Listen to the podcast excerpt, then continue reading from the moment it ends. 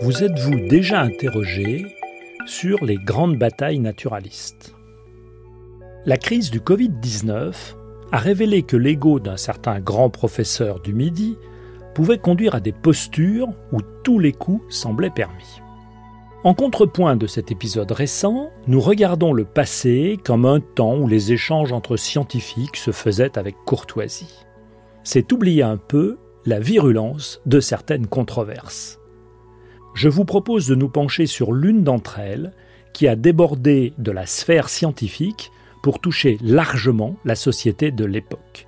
Elle a concerné deux grands professeurs du muséum, Georges Cuvier et Étienne Geoffroy Saint-Hilaire.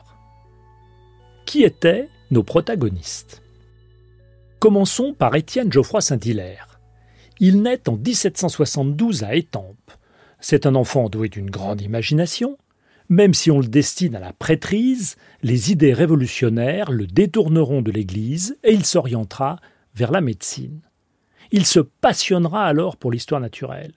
Il devient sous-démonstrateur au cabinet d'histoire naturelle en 1793. Il participe à la campagne d'Égypte de 1798 et en 1827, il accompagne la girafe de Charles X dans son périple de Marseille à Paris. Il a un caractère impétueux, énergique, mais son élocution est brouillonne. Il restera fidèle à Bonaparte, agnostique, il se détournera des religions. Il refusera plusieurs fois les honneurs, notamment par deux fois le poste de préfet que lui propose l'empereur. Il fait figure de scientifique désintéressé. De trois ans son aîné, Georges Cuvier naît en 1769 à Montbéliard. D'une santé délicate, il est doué d'un esprit structuré, doublé d'une mémoire phénoménale. Surtout, il affiche d'excellentes capacités oratoires. Dès qu'il prend la parole, son élocution, jointe à la logique du discours, installe le silence dans l'auditoire. Il en impose. Profondément conservateur, Resté attaché au protestantisme, il récusera les remous de la période révolutionnaire. Il cumulera les fonctions et honneurs, quel que soit le régime politique que traversera la France. C'est dire s'il a su négocier de multiples virages. Au sommet de sa carrière, il sera simultanément professeur au Muséum, professeur au Collège de France, secrétaire perpétuel de l'Académie des sciences, membre de l'Académie française, inspecteur général de l'instruction publique. Il sera fait grand officier de la Légion d'honneur, baron et pour finir, père de France. Tout semble les opposer. Mais tout a commencé par une histoire d'amitié. À 23 ans, le jeune Cuvier est recommandé auprès d'Étienne Geoffroy Saint-Hilaire, qui le fait venir au muséum. Geoffroy est animé d'une grande humanité. Il héberge Cuvier pendant un an et le fait nommer suppléant à la chaire d'anatomie des animaux du muséum. En 1795 et 96, les deux jeunes hommes publient ensemble de nombreux articles sur des sujets divers. Le kangourou, le tarsier, les éléphants, les rhinocéros. Cependant, très vite, leurs conceptions divergent et ils publient chacun de leur côté dans des tonalités différentes. Leur opposition sera aussi, il faut le reconnaître, attisée par la fulgurante ascension académique de Cuvier, qui se considérera vite comme le maître de son cadet. Quel était le sujet de la discorde? Entre 1818 et 1830, cette opposition se cristallisera peu à peu. Elle touche à une question fondamentale qui concerne rien moins que l'unité du vivant. Cuvier considère que les animaux sont arrangés dans quatre grandes catégories bien distinctes. Les mollusques, les escargots et les huîtres, n'ont rien de commun avec les articulés, insectes et crustacés, et encore moins avec les radiaires, méduses et étoiles de mer. Et ces trois mondes ne partagent rien avec les vertébrés.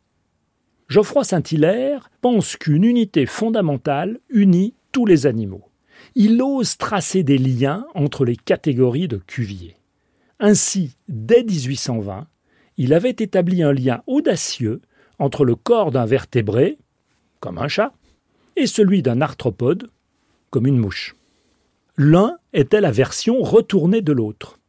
Le premier présente un système nerveux dorsal et un cœur ventral, tandis que c'est l'inverse chez le second.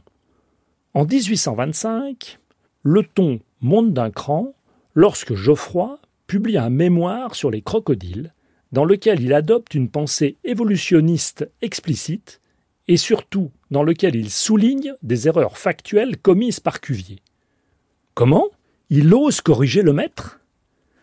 En 1830, la controverse reprend avec une violence inédite lorsque Geoffroy soutient qu'existent des correspondances entre le corps d'un mollusque céphalopode et celui d'un vertébré.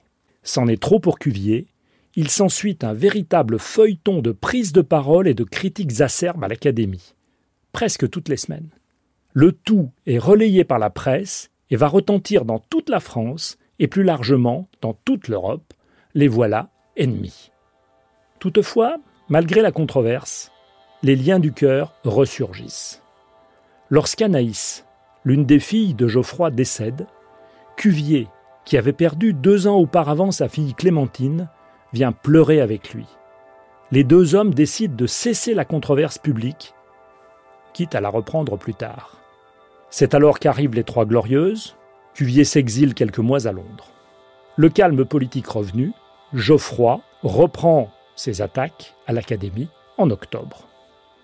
Le débat cessera avec le décès de Cuvier en 1832, et cette controverse atteste de l'énorme place qu'occupait l'histoire naturelle dans la société du début du XIXe siècle. Les temps ont bien changé. Alors, qui a gagné? Même si l'image d'Épinal fait de Geoffroy Saint-Hilaire le perdant, la postérité scientifique lui donnera raison. Mais il faudra attendre car ses arguments n'étaient pas tous légitimes à l'époque. Aujourd'hui, il est clair que le fixisme de Cuvier est battu. L'évolution est une réalité.